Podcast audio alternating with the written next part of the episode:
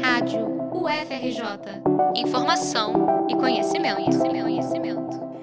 Eu vim aqui pra Saravá, pra Saravá, eu vim aqui pra Saravá, Saravá jongueiro velho, eu vim aqui pra Saravá, pra Saravá, eu vim aqui pra Saravá, mestre carreiro, eu vim aqui pra Saravá, pra Saravá. Caxambu, tambu, batuque e tambor. O jongo pode ter vários nomes dependendo da região do estado do Rio, mas todos eles se reuniram no sábado, dia 23 de setembro, para o lançamento do álbum Jongo do Vale do Café. O viaduto Negrão de Lima, em Madureira, na zona norte da cidade, foi palco de um grande encontro de jongueiros para cantar, dançar e evocar seus ancestrais. O álbum reúne dois grupos tradicionais do Vale do Paraíba, o Jongo de Pinheiral e o Quilombo São José. Juntos, eles resgataram 32 pontos centenários que ainda não haviam sido registrados. Ensinados pelos pretos velhos através da oralidade, a proposta do álbum é preservar a cultura do jongo entre gerações e dar visibilidade aos territórios quilombolas. Desde 2005, o jongo é reconhecido pelo Instituto do Patrimônio Histórico e Artístico Nacional, o IFAM, como Patrimônio Imaterial Brasileiro. A música e a dança nasceram dos saberes do povo banto, que residiam próximo ao que conhecemos hoje como Angola. No Brasil, ecoou pela primeira vez entre pessoas escravizadas nas lavouras de café e açúcar do sudeste brasileiro.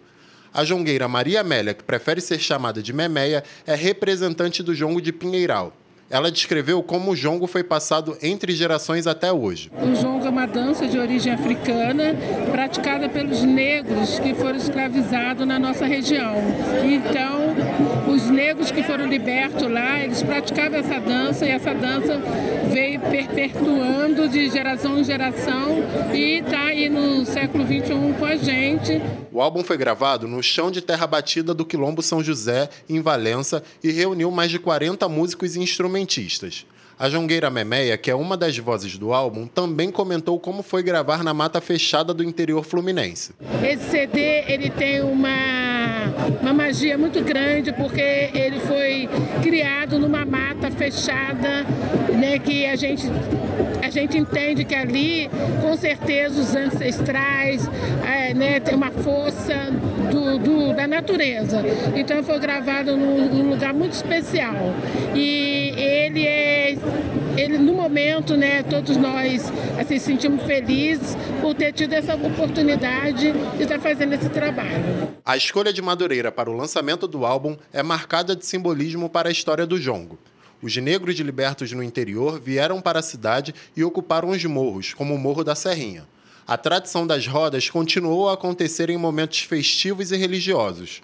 O idealizador e diretor do projeto, Marcos André, conta que a Roda em Madureira celebra a tradição e homenageia o mestre Darcy do Jongo, que, junto de vovó Maria Joana, foram responsáveis pela manutenção e difusão do jongo entre as gerações na Serrinha. Fazer aqui é muita homenagem a ele e também contar um pouquinho a história dessa diáspora, né? Desses negros que vieram expulsos das fazendas, né? Da falsa abolição. Eles vieram muitos a pé, desceram a serra e procurando um lugar para morar.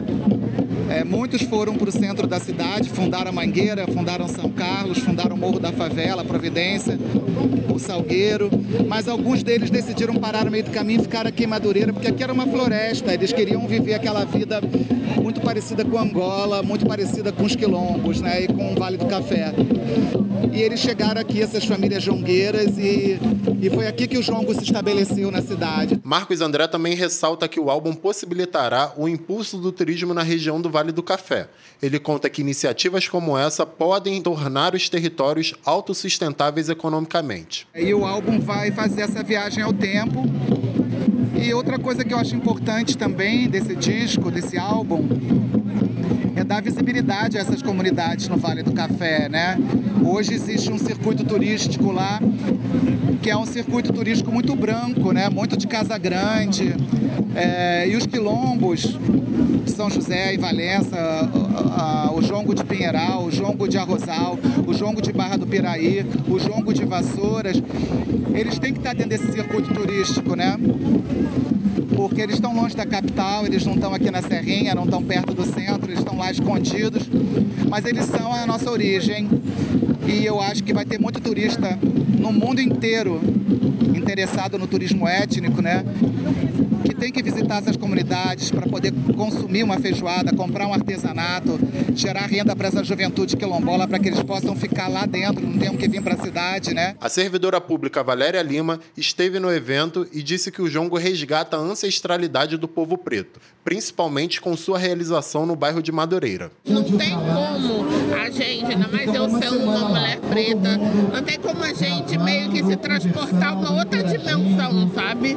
Como a gente rever, é, revisitar nossa ancestralidade, ainda mais considerando a força desse território aqui que é Madureira, que é um lugar aqui no Rio de Janeiro, está muito ligado à cultura negra. Valéria, que também faz pós-graduação em letras na UFRJ, contou que gosta de participar de rodas e vê no jongo uma oportunidade de fortalecimento da cultura negra. Esse território é muito especial para mim, acho que é especial né, para as pessoas negras dessa cidade, desse país, né?